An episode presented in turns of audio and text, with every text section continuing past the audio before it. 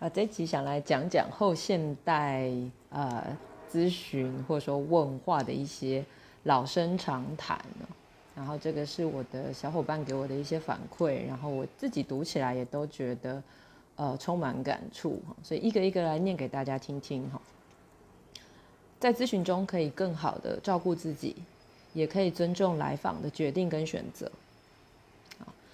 在来访觉得不需要咨询目标的时候。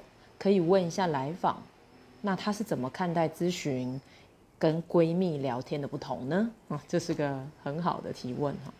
所以来访是怎么认为不需要咨询目标的呢？